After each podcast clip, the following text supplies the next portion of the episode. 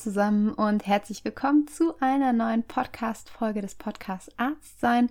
Ich bin Nicole, ich bin mittlerweile Fachärztin und habe diesen Podcast ins Leben gerufen, um uns im Klinikalltag gezielt ein paar Themen näher zu bringen, die uns dabei helfen, ja, Arzt, Ärztin zu sein. Und heute möchte ich wirklich mal euch was mit an die Hand geben, was ja ein bisschen mehr hands-on ist, ähm, wenn man es wirklich so sagen möchte. Und es soll darum gehen, wie ihr strukturiert in der Klinik besser arbeiten könnt. Dazu möchte ich euch fünf Tipps mitgeben. Und bevor wir da reingehen, wollte ich mich nochmal bei euch bedanken. Und zwar gezielt auch für eine 5-Sterne-Bewertung, die ich bekommen habe. Und da wurde geschrieben, ich profitiere sehr von den Inhalten, den Ideen, Anregungen, den Tipps, die es in jeder Episode gibt.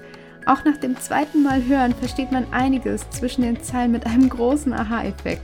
Er muss für jeden, der Arzt sein möchte und werden will. Zur persönlichen Weiterentwicklung hätte ich gerne schon als PJlerin gehört. Vielen, vielen lieben Dank an die Person, die diese Bewertung geschrieben hat. Ich freue mich total über die Worte und ja, das ist eine exemplarische Bewertung, die ich jetzt mal rausgenommen habe, über die ich mich, wie gesagt, gefreut habe. Und ja, wenn ihr mir was Gutes tun wollt und den Podcast und ihr mich unterstützen wollt, dann dürft ihr gerne auch Bewertungen schreiben bei iTunes oder bei Spotify, fünf Sterne mir geben und dann wird der Podcast auch besser gerankt häufiger gehört. Und wie immer natürlich, ich liebe den Austausch und der Austausch ist auch eigentlich somit das Wichtigste neben meinen Inhalten, worum es mir um Arztsein geht. Und wenn ihr Fragen an mich habt, wenn ihr Rückmeldungen habt, wenn ihr irgendwas loswerden wollt und mir in Diskussion kommen wollt, in den Austausch gehen wollt, dann schreibt mir bitte, schreibt mir eine E-Mail an nicole.arztsein.com oder meldet euch bei mir auf Instagram. Da heiße ich Nicole und äh,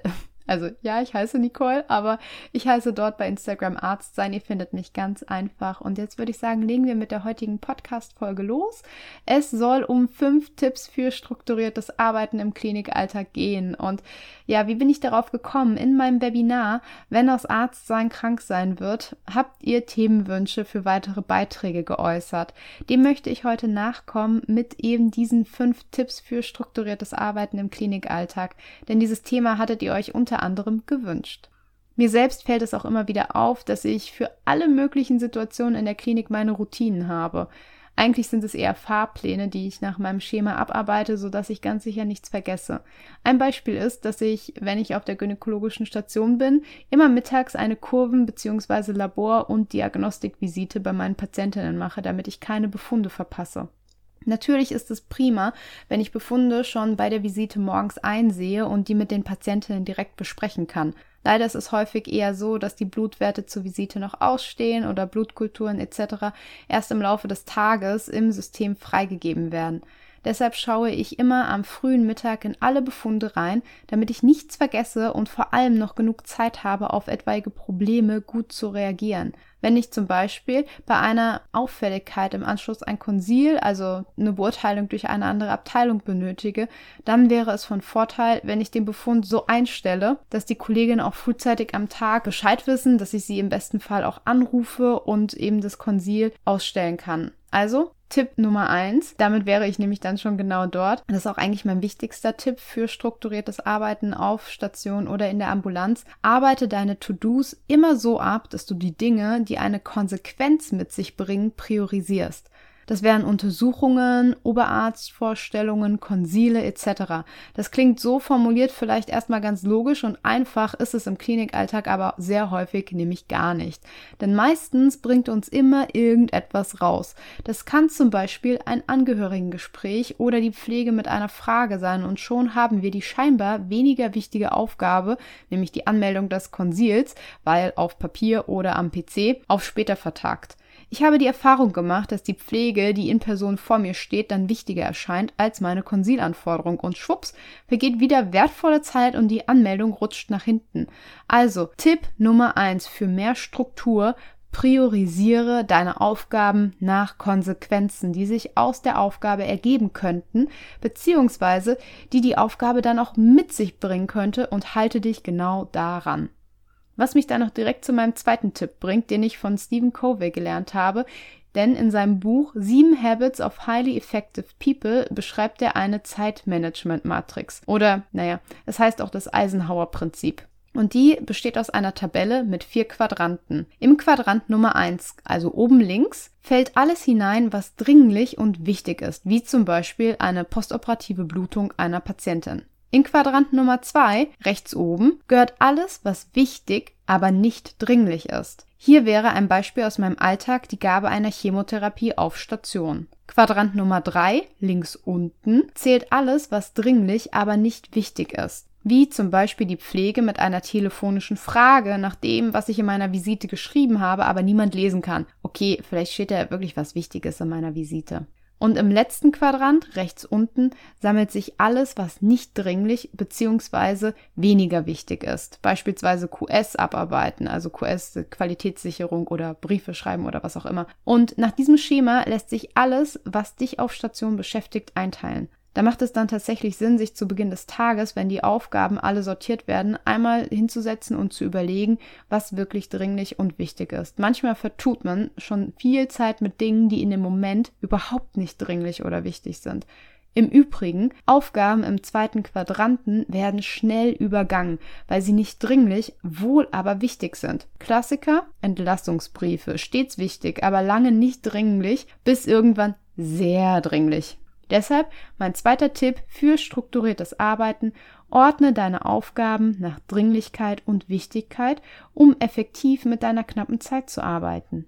Und damit wäre ich auch schon bei Tipp Nummer drei. Für eine bessere Struktur in deinem Klinikalltag versteckt sich bereits in Tipp Nummer zwei. Wenn ich meinen Stationstag beginne, dann mache ich mir morgens immer eine Übersicht mit allen To-Dos.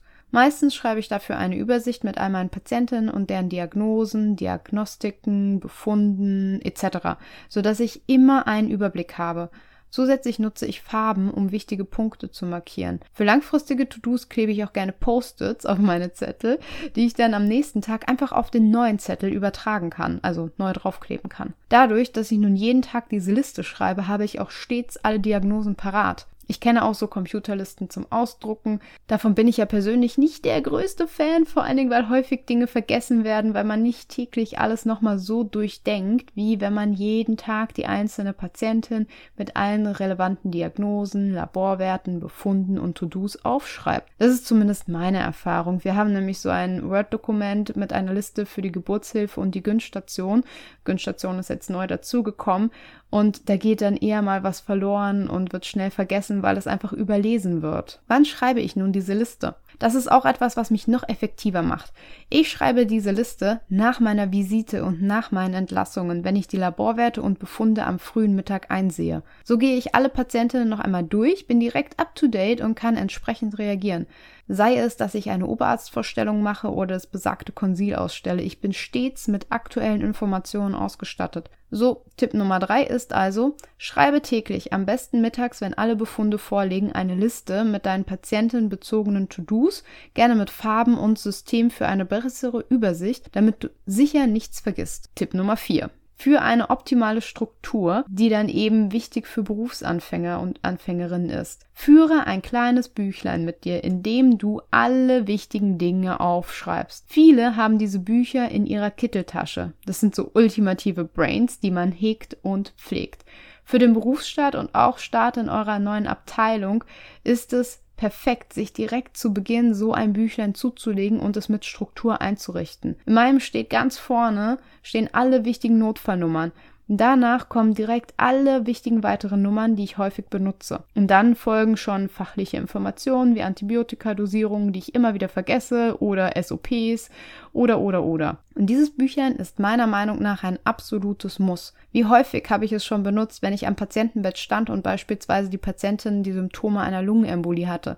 In solchen Fällen soll es ja zügig gehen. Also schnell ins Buch geschaut, alle wichtigen Nummern angerufen, wie beispielsweise das CT. Und so komme ich dann stets auch ohne den PC, weil dort ist ja die Telefonliste im Internet, aus und ich kann eigenständig von überall super schnell reagieren. Tipp Nummer 4. Schreib dir alle wichtigen Nummern und Medikamente und sonstiges Wissen, das du gerne griffbereit haben möchtest, in ein kleines Kittelbuch. Und nun zu meinem letzten Tipp für strukturiertes Arbeiten in der Klinik. Dieser Ratschlag ist leider nicht der einfachste, denn hier geht es um Grenzen setzen. Lerne zu Dingen Nein zu sagen. Das können wir nämlich gar nicht gut und doch ist es enorm wichtig, denn du hast bereits mit Tipp 1 und 2 deine Aufgaben herausgearbeitet und priorisiert und nun bist du drauf und dran, alles abzuarbeiten, wirst aber ständig, vielleicht wegen irgendwas aus Quadrant 3 oder 4 der Zeitmanagement-Matrix abgelenkt. Das kann ein Anruf von der Pflege sein, wie oben geschildert, der vermeintlich dringlich erscheint, es aber gar nicht ist. Und wenn wir mit dringlichen und wichtigen Aufgaben beschäftigt sind, wie beispielsweise einer Geburt, dann ist es halt leicht zu sagen, dass man jetzt gerade wirklich nicht woanders verfügbar sein kann. Wenn wir aber vielleicht diese wirklich wichtige Konsilanfrage in den PC stellen und den Kollegen anrufen wollen, das wäre dann Quadrant 2, und genau in diesem Moment von irgendetwas unterbrochen werden, dann ist es enorm wichtig, Nein sagen zu können.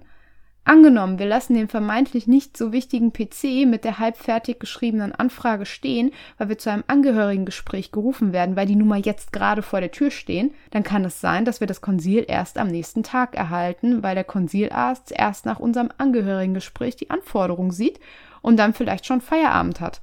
Das ist mir alles bereits passiert. Oder aber wir könnten zum Beispiel auf die Frage nach dem Angehörigengespräch auch sagen, ich habe aktuell keine Zeit, weil ich mich noch um einen anderen Patienten kümmere. In 15 oder 30 Minuten kann ich ein Gespräch in Ruhe anbieten. Mein letzter Tipp Nummer 5 ist folglich. Lerne freundlich, aber bestimmt Grenzen zu setzen und deine Prioritäten auf diese Weise auch zu verfolgen und gerade wenn sie für andere in dem Moment nicht logisch erscheinen. Also, fasse ich nochmal zusammen meine fünf Tipps für dich für dein strukturiertes Arbeiten im Klinikalltag. Nummer eins: Priorisiere deine Aufgaben nach den Konsequenzen, die folgen können. Nummer zwei: Nutze das Eisenhower-Prinzip nach Dringlichkeit und Wichtigkeit zu ordnen und unterschätze Quadrant Nummer zwei rechts oben. Wichtig, aber nicht dringlich. Unterschätze diesen Quadranten nicht. Tipp Nummer drei, schreibe täglich eine strukturierte Liste deiner Patientin mit allen Aufgaben. Viertens, nutze ein Kittelbuch. Und Nummer fünf, setze deine Grenzen. Vielleicht hast du ja auch noch Tipps aus deinem Alltag, die für dich super funktionieren. Ich würde mich auf jeden Fall mega freuen, wenn du diese Tipps mit mir teilst. Du könntest mir dazu eine Nachricht an nicole.arztsein.com schicken oder du schreibst mir einfach auf Instagram, da heiße ich Arztsein.